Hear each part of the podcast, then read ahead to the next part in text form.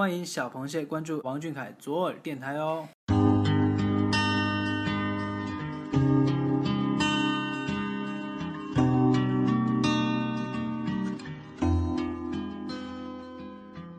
Hello，各位小螃蟹，大家晚上好。今天是二零一六年九月十一号。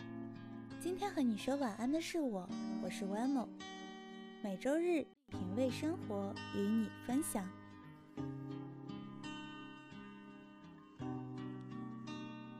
青春是什么？大概就是看到你在笑，我就仿佛看到了爱情。想要留住青春的你，留住你所有美好的瞬间，留住我们之间的美好故事。今天要给大家推荐一部关于美好爱情的电影。ID 为一起守望幸福小欣慰，向俊凯以及各位小螃蟹推荐了这部关于美好爱情的电影《恋恋笔记本》。他说：“小凯，希望你看完这部电影之后，心中会暖了些许。”《恋恋笔记本》中男女主人公相识在游乐园，确切的说是男主人公诺亚。看见女主人公艾丽在玩碰碰车时的笑脸，就一下子爱上了她。当诺亚看见艾丽笑容的瞬间，我就知道他们肯定会发生许多故事。盛夏，他们在各自最美好的年纪里相遇。都说拥抱总是能让很多东西变得柔软。那男女主人公的微笑，真的是让一切都变得可爱。他们两个人相互看着对方，满是笑意，越过了屏幕，暖到我的心里。不得不说，他们也是实在的乐观，从没对彼此之间的爱情失去过信念，经常会争吵。但又总会和好，从不相信他们之间会不可能。一个等了对方七年，一个连着给对方写三百六十五封信。这样美好的爱情，总是让人渴望、赞叹，又无比羡慕的。虽然一直口口声声的吵闹着“你是属于我的”。属于小螃蟹的，但还是希望你可以收获一段美好的爱情。都说爱笑的人运气不会太差，你看，诺亚就因为笑认识了艾丽。他们下意识的表情永远是笑，满是希望的笑。就连艾丽在七年后。再次探望诺亚的那一刻，他还是在微笑。所谓物以类聚，其实讲的就是一个吸引力法则。一个本就积极的姑娘被另一个乐观的男生所吸引，就如我被你吸引。笑脸会吸引更多的笑脸，开心的人也会变成一群开心的人。更多让人高兴的事儿发生了，偶尔出现的忧愁也就不算什么。都说每一个不曾起舞的日子都是对生命的辜负，那每一天不曾微笑的日子都是对生活的亵渎。其实很多事情都不值得愁眉苦脸，毕竟你还有我们。余生没有那么长，即便真的有那么多不如意，希望你也不要抱有一颗抱怨的心。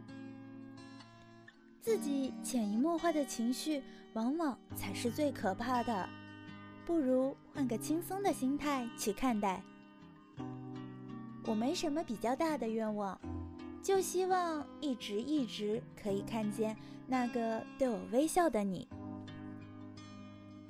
我不要天上的星星，我要尘世的幸福。我不要世间一切美好的东西，我只要你。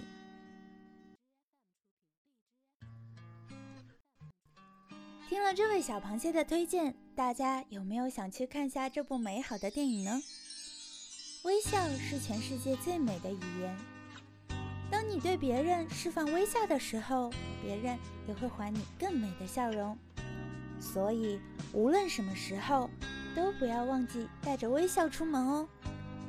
人生没有什么过不去的坎，如果有，笑一笑也就过去了。我们俊凯也会有很多成长的烦恼吧？繁忙的课业，繁重的工作，恼人的青春痘。但是这些又有什么大不了呢？成长就是这样啊。除了这些小部分的烦恼，大多数时候我们都还是开心的享受着青春的美好。和好朋友打几场球，和老师斗斗嘴。偷偷瞄几眼隔壁班漂亮的校花，安慰自己：青春痘是青春最有力的证明。可以笑得开怀又肆意，哭得崩溃又放肆，这都是青春。然而，青春里懵懂的爱情，我们小俊怕是没有机会体会了。所谓有失有得。你同样也收获了万千小螃蟹对你的爱呀，所以组队什么的，等到二十五岁吧。如果真的遇到了心动的女孩子，也不要因为小时候不懂事时候的承诺就轻易放过哦。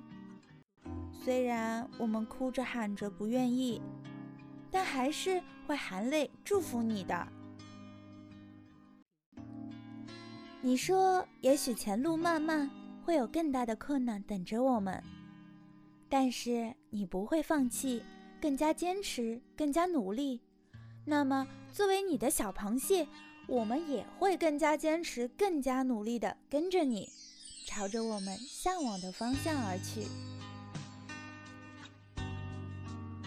今天的节目就到这里，要和大家说再见了。希望小静和小螃蟹。都能收获属于自己的甜美爱情，在相视微笑的时候，体味骨头里满是泡泡的甜蜜感觉。晚安，王俊凯，晚安，每个你。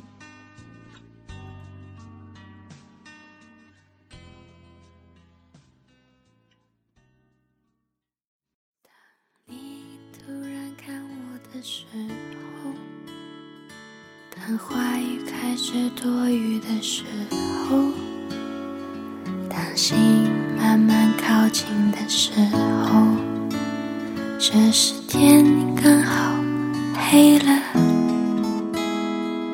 当我快忍不住的时候，当别人开始多余的时候，当爱悄悄来临的时候。这时天刚好黑了，无需言语，无尽浪漫，无限可能。